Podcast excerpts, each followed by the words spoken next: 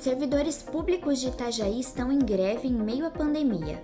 A categoria pede reajuste de 9,32% da inflação acumulada entre maio de 2019 e abril de 2021 o município diz que vai conceder a revisão geral anual dos servidores públicos municipais assim que tiver autorização legal.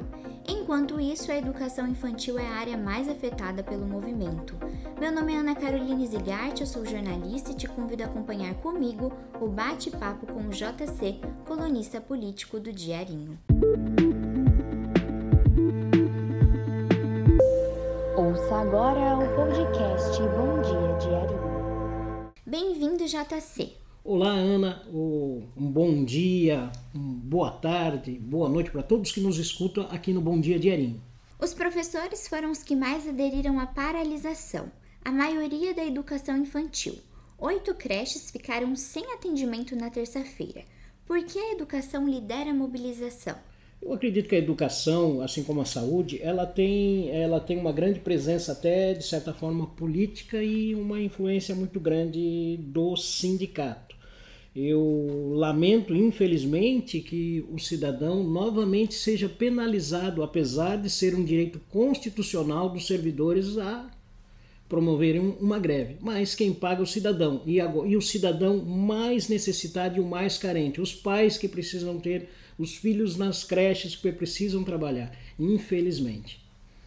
A Lei Complementar Federal proíbe a concessão da revisão salarial até dia 31 de dezembro, segundo a Prefeitura.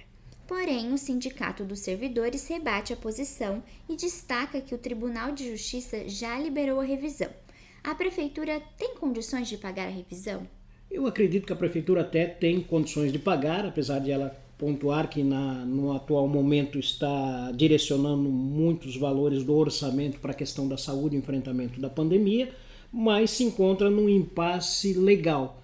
E outros municípios do Brasil também que tiveram, fizeram a revisão, tiveram, é, foram cassadas essas decisões e o município acredito que espera um posicionamento para poder dar a, o direito ao, da revisão salarial aos servidores. Além das creches, cinco salas de vacinação também fecharam. Os servidores cruzaram os braços, mas quem paga a conta somos nós, os contribuintes. O que podemos esperar nos próximos dias? Eu espero que essa queda de braço entre os servidores e a prefeitura chegue num bom, num contento, até porque você próprio colocou aqui, né? Além das creches que estão penalizando o cidadão, que é quem paga a conta, e eu já disse até na minha coluna lá e convido aproveito a oportunidade para convidar para todos nos lerem lá no site do Diarinho, a coluna do JC, o blog do JC, e no jornal impresso também a coluna. Então, aqui, como você mesmo colocou, creches fechadas. Onde é que os pais vão colocar essas crianças para poder trabalhar? Salas de vacinação fechadas. Quando a gente, a solução para os nossos problemas e para o enfrentamento que a gente tem hoje é a vacinação.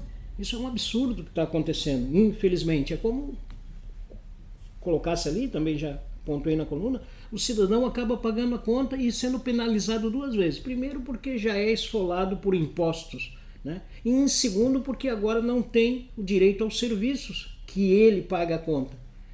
É, eu, eu, só posso lamentar tudo isso que está acontecendo e esperar que, chega -se, que se chegue num contento entre a prefeitura e os servidores para que o cidadão não seja mais penalizado. JC, muito obrigada por participar comigo do Bom Dia Diarinho.